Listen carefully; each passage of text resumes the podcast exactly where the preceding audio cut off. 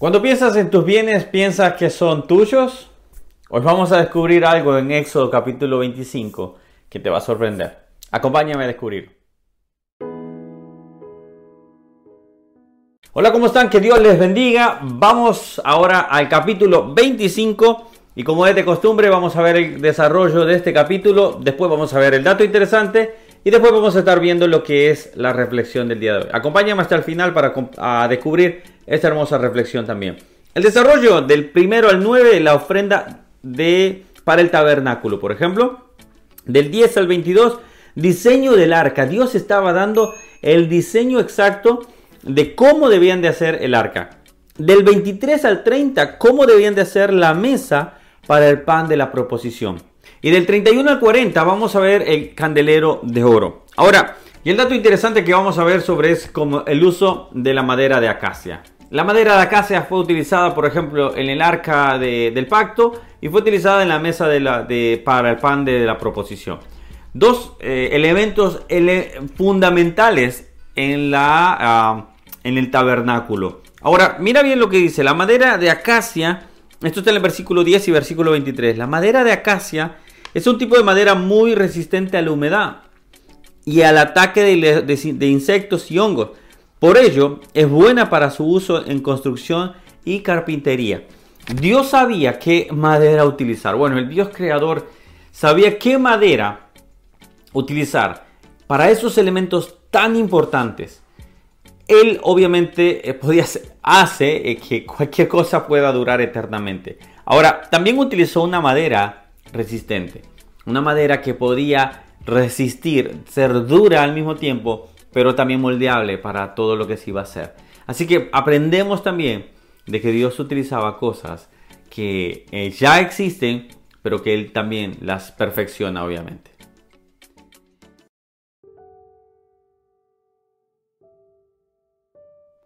Vamos a la reflexión del día de hoy, que es en el versículo, 25, eh, versículo 2, que dice, Di a los hijos de Israel que tomen para mí ofrenda de todo varón que la diere de su voluntad, de corazón, tomarás mi ofrenda. Dios está interesado en aquellas personas que den de corazón, en aquellas personas que lo hacen voluntariamente, pero lo hacen de corazón. Realmente a veces hemos escuchado comentarios sobre la iglesia y que dicen la iglesia es para quitarte, la iglesia simplemente te quita. Y aquellos que conocen realmente cómo se trabaja en la iglesia, pueden dar fe totalmente diferente. Que totalmente es todo voluntario, que nadie está obligado a dar, porque Dios mismo no necesita de nuestro dinero. Pero algo que tenemos que aprender es que nosotros no somos dueños de nuestro dinero. Todo lo que tenemos es Dios ha permitido que nosotros lo tengamos. Todo lo que ganamos en realidad es de Dios. Ahora, el punto acá no es yo a darte una idea de que obligarte a que tú des.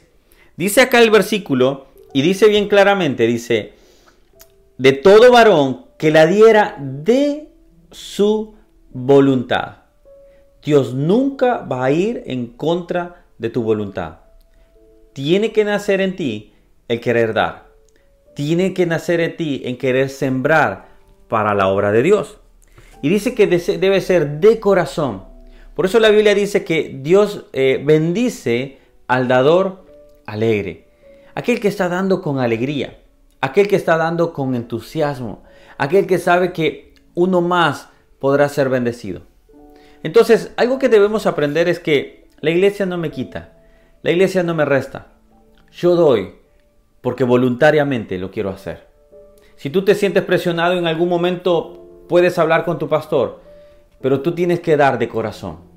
Tú tienes que saber que eso lo estás haciendo con un corazón también humilde, pero con, un, con una voluntad propia.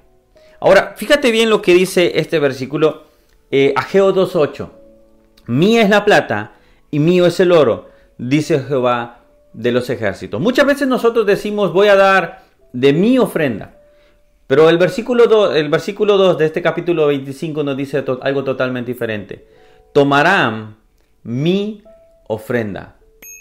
Dios es el dueño de todo lo que nosotros poseemos. Simplemente quiere que tú y yo empecemos a desarrollar un corazón dador también. Dios está deseando que tú empieces a desarrollar un corazón como el que Él es. Fíjate bien, Dios nos ha dado una tierra hermosa. Dios nos ha dado alrededor todo lo que necesitamos. Dios nos ha dado muchas cosas. Y sé que tú puedes empezar a enumerar. Dios dio a su único hijo para darnos, para darlo, para que tuviéramos vida eterna. El mejor ejemplo de un padre, el mejor ejemplo de una persona que es dadora, es Dios. Y nosotros debemos imitarlo. Ahora, si tú te sientes presionado, si tú te sientes que no debes de hacerlo, no lo hagas. Pero sí te puedo decir, nosotros vamos desarrollando un corazón dadoso, un corazón, un corazón bondadoso, cuando empezamos a imitar a Dios. Cuando empezamos a imitar de que dar es mejor que recibir. Entonces podemos ver que Dios es el dueño de todo y simplemente te lo presta, nos lo presta para que nosotros podamos ejercer un corazón, desarrollar un corazón de un dador eh, de voluntad, pero un dador alegre también. Si yo vuelvo a decirte, Dios desea desarrollar un corazón que seamos generosos. Y muchas veces algunos luchamos contra eso, pero sí es poder decir, Dios ayúdame a desarrollar un corazón de dar. La iglesia eh, va a seguir hacia adelante, pero si la obra va a seguir hacia adelante, de eso no des tú, la obra va a continuar. El punto es cómo estoy desarrollando mi corazón. Si tú te sientes obligado, no lo hagas. Pero si tú dices, he recibido y quiero que otros puedan recibir, entonces sabes cuál es el camino. Gracias por acompañarme con esta reflexión.